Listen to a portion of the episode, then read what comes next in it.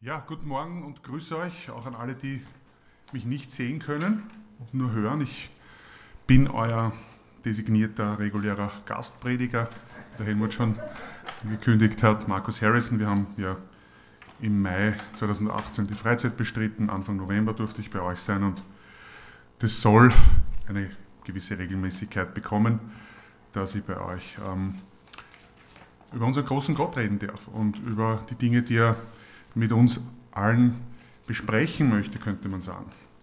Und ich darf mich also nahtlos in eure sehr gute und tolle Serie einreihen. Alter Glaube, neue Räume, aktuelles Leben. Das finde ich einen sehr gelungenen Ansatz und ähm, glaube, dass es sehr weise und sehr gesund und wichtig ist, nicht nur alle 49 Jahre bei einer Übersiedlung äh, darüber nachzudenken, was wollen wir in unserem Gepäck dabei haben Wofür wollen wir stehen und bekannt sein? Wofür wollen wir Christen allgemein in dieser Welt stehen? Was, was ist eine Gemeinde und was hat sie der Gesellschaft zu bieten und was denkt die Gesellschaft eigentlich auch darüber, was wir machen? Meine heutige Stelle kommt aus dem Epheserbrief, Kapitel 4, die Verse 1 bis 16, das werden wir gleich miteinander lesen. Ähm, mir ist immer so wichtig, drauf zu schauen, was das Geschriebene so alte Wort und doch so aktuelle im Heute für uns ganz praktisch bedeutet. Das ist ja auch der einzige Grund, warum wir das immer noch lesen, 2000 Jahre nachdem in dem Fall Paulus, der Apostel, diese Schriften unter dem Heiligen Geist verfasst hat. Und weil Gott hier seine Finger im Spiel hatte, inspirierend eingegriffen hat, dürfen wir davon ausgehen und dürfen wir vertrauen darauf, dass das Dinge sind, die eben auch heute noch immer massive Relevanz haben, weil wir Menschen eigentlich immer noch so sind wie die Leute damals und weil Gott immer noch dieselben Themen mit uns zu bearbeiten hat. Euer Titel, den ich bekommen habe, auch als, als Überschrift über diese Stelle, hat gelautet oder lautet Gemeinde Gottes, eine gesunde Gemeinschaft.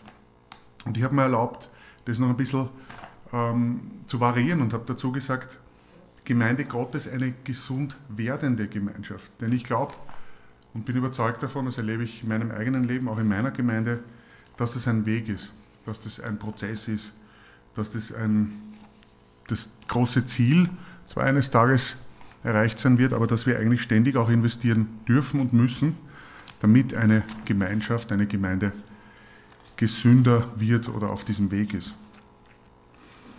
Der Paulus nennt die Gemeinde auch ein Geheimnis. Und ich denke mir auch manchmal, ja, stimmt. Weil es kommt sicher immer wieder die Frage auf, wie geht denn das? Wie geht denn Gemeinde? Und trotzdem dieses Vehikel manchmal sehr schwach ist und trotzdem wir alle leider immer wieder auch durch Ungehorsam, Misstrauen, Egoismus, Geltungsdrang und mangelhafte Gotteserkenntnis dazu beitragen, dass dieses Geheimnis dieses Vehikel geschwächt wird, dürfen wir und müssen wir trotz allem zur Kenntnis nehmen, dass Gemeinde grundsätzlich Gottes Konzept, Gottes Idee und Gottes Willen ist für unser geistliches und alltägliches Zusammenleben als Christen. Und er geht einen Schritt weiter. Er möchte durch dieses Vehikel die Welt mit seiner Liebe, mit seinem Rettungsschirm, mit dem Evangelium erreichen. Nehmen wir das zur Kenntnis. Warum ist das so wichtig? Nun, wenn Gemeinde Gottes Idee ist, dann dürfen wir ganz linear ableiten und wissen, dann kann es auch funktionieren. Weil Gott einfach keine fehlerhaften Konzepte und Ordnungen an uns ausgibt. Das ist so wie mit der Ehe. Das ist auch Gottes Idee und nicht unsere. Und freilich gibt es für beides keine Garantie, weil immer auch unser Beitrag gefragt ist, erwünscht, fast zwingend benötigt ist. Und wir ein Stück weit auch die Macht haben, ähm, ob das Ganze funktioniert. Wie gesagt, Ehe, auch Gemeinde. Und trotzdem muss und darf das Fundament einerseits die persönliche Beziehung sein, die du zu deinem Schöpfer und Herrn hast. Und da muss eine Wechselwirkung passieren. Und ähm, zum anderen, wie gesagt, dürfen wir wissen, dass wir hier in einem Konzept, nennen wir es ruhig so, ähm, leben und unterwegs sind, wo wir vertrauen dürfen, dass das grundsätzlich keine Mangelware ist und dass das ähm, ein vitales und gesundes System werden kann. So, nennen wir es mal bewusst so. Und so wie die, wie, der, wie die Ehe ein Leib ist, wo ein Mann und eine Frau zusammenkommen und eins werden, auf einer ganzheitlichen Ebene, so soll Gemeinde ein lebendiger Organismus sein, aus, wie der Helmut schon angedeutet hat, grundverschiedenen Einzelteilen, ähm, die zusammenkommen, um ein wirklich, glaube ich, wunderschönes System, einen wunderschönen Körper formen zu können und funktionieren kann. Und nicht in einem mechanistischen Sinn, sondern wirklich im besten Sinn ähm, ihrer Bestimmung, wenn richtig verstanden, angewandt und ausgelebt. Und die Folge davon ist purer, reiner Segen für uns und Ehre für Gott. Das große Ziel auf diesem Weg einer gesund werdenden Gemeinschaft ist natürlich, keine Frage, ewiges, unkaputtbares Leben in der sichtbaren Gegenwart und Gemeinschaft mit Gott. David hat letzten Sonntag ausführlich darüber geredet. Aber Gott hat auch im Heute, und das ist mir heute wichtig, er hat schon heute für uns ganz viel auf diesem Weg, gesünder und heiler zu werden. Ein zweites ist eben damit hier schon angesprochen. Dieser Prozess des langsam, aber stetig heiler werdens, gesünder werdens, ähm, von dem, was ganz am Anfang in der Schöpfung schon zerbrochen ist. Die Beziehung zwischen Gott und Mensch und die Beziehung zwischen Mensch und Mensch. Ganz im Allgemeinen. Und wir können uns das wieder so vorstellen, horizontal und vertikal. Und wir wissen, da entsteht das Kreuz, das Symbol und auch die Realität dessen, wo Gott eingegriffen hat, um diese beiden Ebenen wieder sukzessive zu reparieren. Die Beziehung von Gott zum Mensch und die Beziehung und Beziehungen, die wir untereinander haben. Diese beiden Ebenen möchte Gott Stück für Stück heil werden lassen, wenn wir drunter bleiben und wenn wir auch mitmachen. Und es ist so schön zu wissen, dass Jesus ganz freiwillig sein Leben gegeben hat, aus freien Stücken, um das zu ermöglichen. Wer das nachlesen möchte, Johannes 10, Vers 18. Und ein drittes soll die Folge sein aus dem.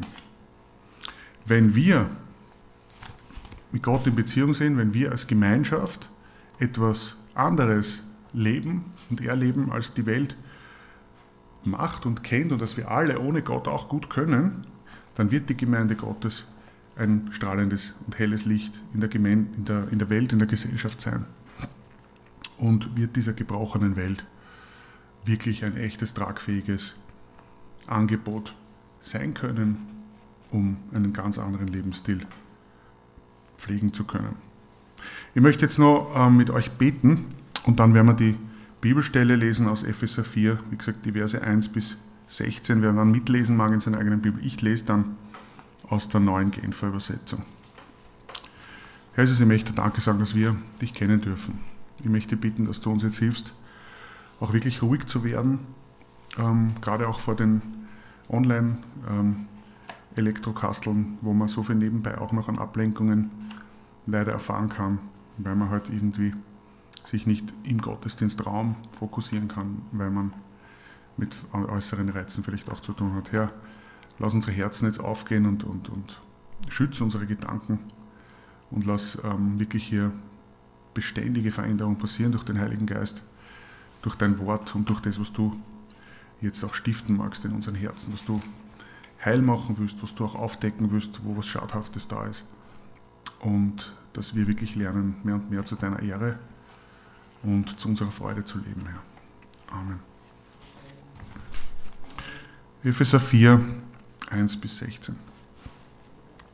Als einer, der sein Bekenntnis zum Herrn im Gefängnis, der für sein Bekenntnis zum Herrn im Gefängnis ist, bitte ich euch nun. Denkt daran, dass Gott euch zum Glauben gerufen hat und führt ein Leben, das dieser Berufung würdig ist. Keiner soll sich über den anderen erheben. Seid vielmehr allen gegenüber freundlich und geduldig und geht nachsichtig und liebevoll miteinander um. Setzt alles daran, die Einheit zu bewahren, die Gottes Geist euch geschenkt hat. Sein Frieden ist das Band, das euch zusammenhält. Mit Einheit meine ich dies. Ein Leib, ein Geist und genauso auch eine Hoffnung, die euch gegeben wurde, als Gottes Ruf an euch erging. Ein Herr, ein Glaube, eine Taufe. ein Gott und Vater von uns allen, der über alle regiert, durch alle wirkt und in allen lebt. Jedem Einzelnen von uns hat Christus einen Anteil an den Gaben gegeben, die er in seiner Gnade schenkt. Jedem hat er seine Gnade nach einem bestimmten Maß zugeteilt. Darum heißt es in der Schrift, als er im Triumphzug zur Höhe hinaufstieg, hat er Gefangene mit sich geführt und Geschenke an die Menschen verteilt. Wenn hier steht, er ist hinaufgestiegen, dann muss er doch zunächst einmal hinuntergestiegen sein. Hinunter bis in die tiefsten Tiefen der Erde. Und er, der hinuntergestiegen ist, ist auch wieder hinaufgestiegen bis über den höchsten aller Himmel, um so das ganze Universum mit seiner Gegenwart zu erfüllen. Er ist es nun auch, der der Gemeinde Gaben geschenkt hat. Er hat ihr die Apostel gegeben, die Propheten, die Evangelisten, die Hirten und Lehrer. Sie haben die Aufgabe, diejenigen, die zu Gottes heiligem Volk gehören, für ihren Dienst auszurüsten, damit die Gemeinde, der Leib von Christus, aufgebaut wird. Das soll dazu führen, dass wir alle in unserem Glauben, in unserer Erkenntnis von Gottes Sohn zur vollen Einheit gelangen und dass wir eine Reife erreichen, deren Maßstab Christus selbst ist in seiner ganzen Fülle. Denn wir sollen keine unmündigen Kinder mehr sein. Wir dürfen uns nicht mehr durch jede beliebige Lehre vom Kurs abbringen lassen wie ein Schiff, das von Wind und Wellen hin und her geworfen wird und dürfen nicht mehr auf die Täuschungsmanöver betrügerischer Menschen hereinfallen, die uns mit ihrem falschen Spiel in die Irre führen wollen. Stattdessen sollen wir in einem Geist der Liebe an der Wahrheit festhalten, damit wir im Glauben wachsen und in jeder Hinsicht mehr und mehr dem ähnlich werden, der das Haupt ist, Christus. Ihm verdankt der Leib sein ganzes Wachstum. Mit Hilfe all der verschiedenen Gelenke ist er zusammengefügt, durch sie wieder zusammengehalten und gestützt, und jeder einzelne Körperteil leistet seinen Beitrag entsprechend der ihm zugewiesenen Aufgabe. So wächst der Leib heran und wird durch die Liebe aufgebaut. Wie schön. Was ist da alles drinnen? Ich habe von den drei Aspekten also gesprochen, ähm, die das Wirken Gottes in unserem Leben bewegt. Das eine ist das große Ziel, das ewige Leben bei ihm. Und die zwei anderen genannten Aspekte, wo, wo Gott Gemeinschaft dazu verwenden möchte, damit sie Realität werden, ist eben, wie gesagt, das Heilwerden. Einerseits ganz persönlich, andererseits untereinander. Und das dritte eben, dass Gemeinde ähm, ein Ort wird, der anziehend wird auch für die Menschen draußen. Und auch das hat der Helmut angedeutet und es freut mich immer ganz persönlich, wenn Gott hier durch seinen Geist wirkt. Gemeinde ist eine Ansammlung unterschiedlichster Menschen, die, wie gesagt, laut Bedienungsanleitung grundsätzlich funktionieren kann, obwohl die Leute da drin eben verschiedener nicht sein können. Und obwohl da drinnen leider lauter mangelhafte Leute sitzen und jeder und jede von uns zu der Mangelhaftigkeit von Gemeinde und auch der Welt an sich immer leider auch ein Stück beiträgt. Aber die Story hört eben genau dort nicht auf. Wisst ihr, was das Praktische an einem alten Witz ist? Es gibt mindestens immer einen, der ihn noch nicht kennt. Und hier greift ein ganz satter Spruch, den man immer wieder hört. Hast du die perfekte Gemeinschaft gefunden? Dann geh nicht hin, weil dann ist sie nicht mehr perfekt. Das dürfen wir und müssen wir zur Kenntnis nehmen, aber Gott geht an diesem Punkt mit uns weiter. Wir dürfen bei der Erkenntnis, dass wir mangelhaft sind, nicht stehen bleiben. Und das darf uns auch nicht ähm, entmutigen. Denn Gott kennt das alles schon im Voraus. Und trotzdem will er, dass wir drunter bleiben. Trotzdem ist er geduldig genug, dass er seit Jahrtausenden solche Gemeinschaften baut. Weil er will, dass wir nach einem Tempo sukzessive wachsen können, dass wir auch gehen können, um reife, mündige Christen zu werden, wie es im Vers 13 und 14 heißt. Was erzählt uns das über Gottes Liebe und Geduld? Ich meine, vielleicht hätte er schon vor tausend Jahren wiederkommen können, wenn er hier einfach mehr drüber gefahren wäre. Aber er hat es nicht gemacht. Er sagt, ich will euch, ich will mit euch und ich halte es aus, wie lange es dauern muss. Das ist nichts weniger als ein Wunder. Machen wir einen kurzen Blick darauf, wie dieser natürliche Mensch so veranlagt ist. Es gibt hier, glaube ich, zwei große Kategorien. Das eine ist, man sagt, gleich und gleich gesellt sich gern. Mit jemandem auskommen, der so geneigt ist wie ich, Das kostet mich nichts und das kann jeder. Dafür brauche ich auch keine tiefe Wesensveränderung und deswegen gibt es dafür auch keine Pluspunkte. Bei Verschiedenartigkeit und Andersartigkeit kann es ganz schnell zu Spaltung, Ablehnung, Ignoranz, Verachtung oder Streit kommen. Und wir erleben gerade in der Gesellschaft, denke ich, ähm, heikle Zeiten, weil immer mehr Spaltung passiert. Schnelle Etikettierungen, das Abwerten von anderen Menschen, weil sie anders sind als ich, anders denken als ich. Soziale Medien ähm, haben vielleicht so manchen Vorteil, aber ich glaube, dass sie hier auch als ein Brandbeschleuniger wirken und große Gefahren bergen. Wir erleben auch völlig bizarre Auswüchse von dem sogenannten Begriff Toleranz. Ich fordere nämlich ganz vehement von dir, dass du mich dort, wo du meine Andersartigkeit tolerieren und aushalten musst, respektierst.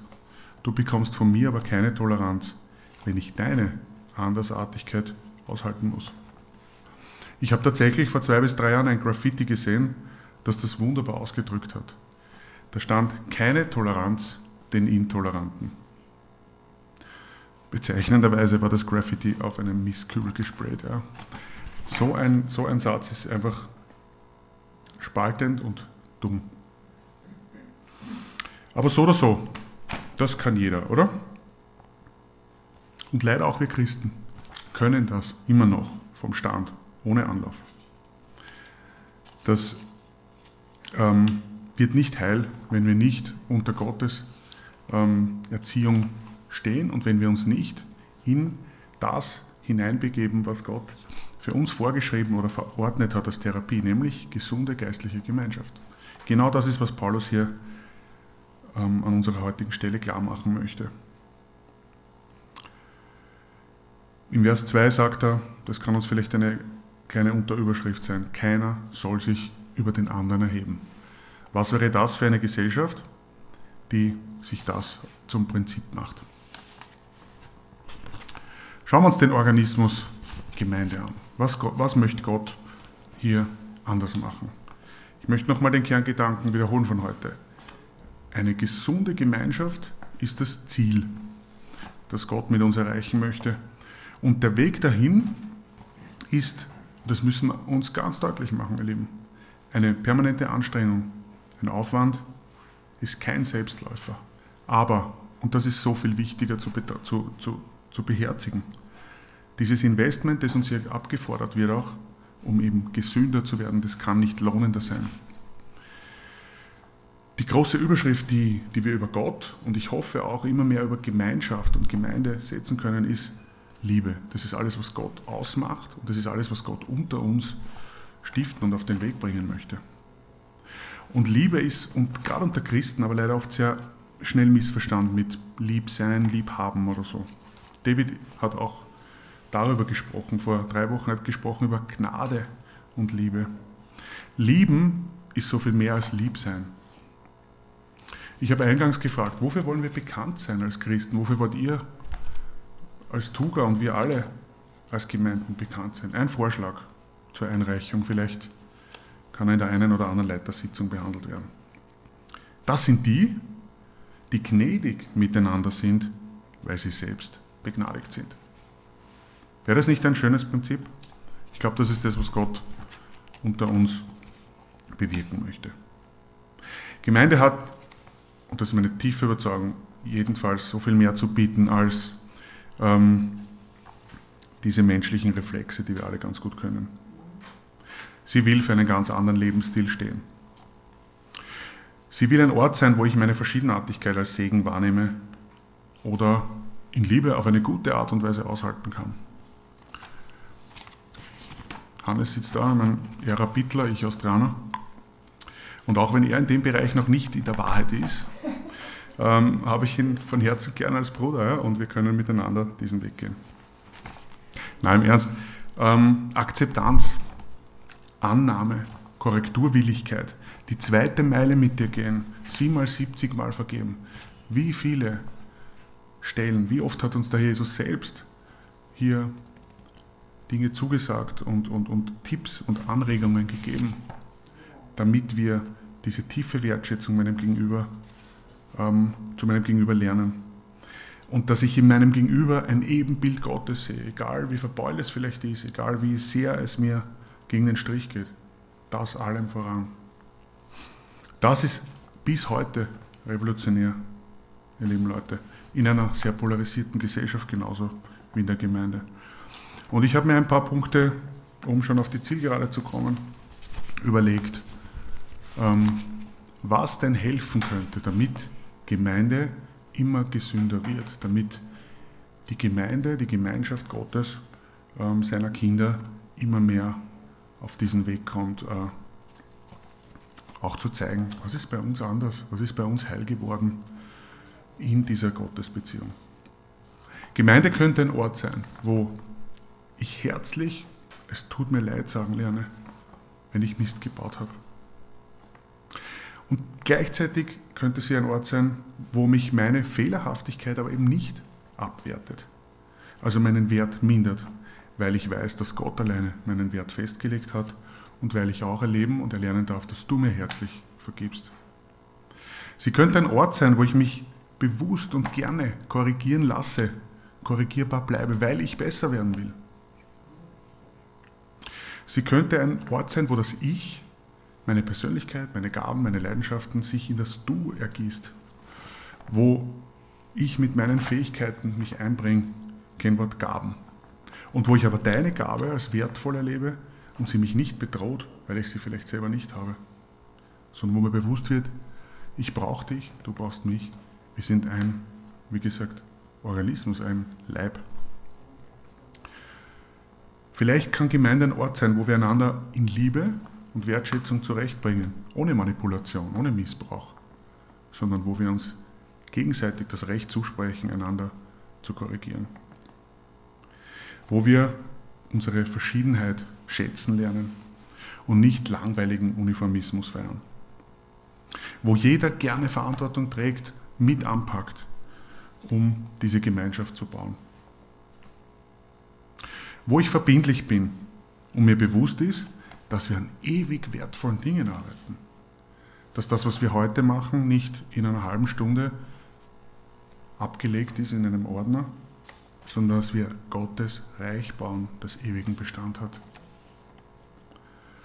Und als großes Finale vielleicht könnte Gemeinde ein Ort sein, wo wir reifen und mündig werden, und jetzt haltet euch an, um Christus ähnlicher zu werden, dem ewigen, heiligen Gott, dem, vor dessen Herrlichkeit Paulus sich anbetend niederkniet, das sagt er in Epheser 3, Vers 1, weil er gar nicht mehr anders kann, weil er völlig überwältigt von der Schönheit und Größe dieses Gottes ist, der sich uns auf eine so unglaubliche Art genährt hat. Ja, das ist Gottes Ziel, das ist nicht meine Idee. Das will Gott mit uns erreichen. Im einzelnen Leben, in der Familie und eben auch in einer gesund werdenden Gemeinschaft. Also ganz ehrlich, da will ich dabei sein. Das will ich erleben mit euch allen. Das waren nur ein paar Beispiele. Ich bin mir sicher, jeder von euch könnte zu dieser Liste noch was hinzufügen. Aber ich möchte hier abschließend sagen, ich glaube, jede Träne, jeder gebrochene Stolz, vor allem falscher Stolz, jeder Aufwand, jede Entbehrung, alles, was uns diesem Ziel näher bringt, lohnt sich buchstäblich bis in alle Ewigkeit. So eine Gemeinschaft, so ein Leben ehrt Gott und zeigt allen, drinnen und draußen, wie Gott wirklich ist. Entgegen allen Klischees und Fehlinformationen, die die Leute da draußen über Gott haben oder über Religion im Allgemeinen vielleicht auch. Gott ist ein so maßlos segnender Herr, der uns auch noch dafür belohnt, wenn wir das tun, was eigentlich Norm ist und Vorgabe. Darum möchte ich noch einmal vorlesen, Epheser 4, Vers 3, weil es noch einmal hier deutlich gesagt hat, es ist eine Anstrengung, aber es lohnt sich. Setzt alles daran, die Einheit zu bewahren, die Gottes Geist euch geschenkt hat. Sein Frieden ist das Band, das euch zusammenhält. Und ich möchte ja auch sagen, wenn wir nicht bereit sind, in all das zu investieren, dann brauchen wir gar nicht über Gemeindewachstum reden und nachdenken. Denn diese genannten Problemfelder, die der natürliche Mensch auswendig kann, die kann er auch ohne uns. Da braucht er unser Predigen nicht. Und da braucht er nicht sich hinein investieren, wenn bei uns irgendwie alles genauso ist wie da draußen. Aber Und das soll die große Erkenntnis sein. Ich weiß, ich vertraue, ich glaube, dass wir von Gott alle Werkzeuge in die Hand bekommen haben, um das Haus Gemeinde zu bauen, um gesünder und heiler zu werden an ihm und aneinander. Und wir dürfen dabei uns ähm, geborgen wissen in, dem, in der Überzeugung, es ist immer noch sein Werk, aber wir dürfen mithelfen. Also entspann dich und bleib in Bewegung. Ist das ein Widerspruch? Ich glaube nicht. Wir dürfen entspannt leben in der, in der Identität, dass wir Kinder Gottes sind. Und wir dürfen fröhlich hineinsteigen in dieses ewig bedeutsame Werk, das Gott in dieser Welt bis zum heutigen Tag tut. Ich möchte abschließen mit Sprüche 27, Vers 17. Wie man Eisen durch Eisen schleift, so schleift ein Mensch den Charakter des anderen. Unter der Anleitung des Heiligen Geistes ist das ein garantiertes Erfolgskonzept für jeden Einzelnen, für die Ehe, für die Ortsgemeinde und für die ganze Gesellschaft. Amen.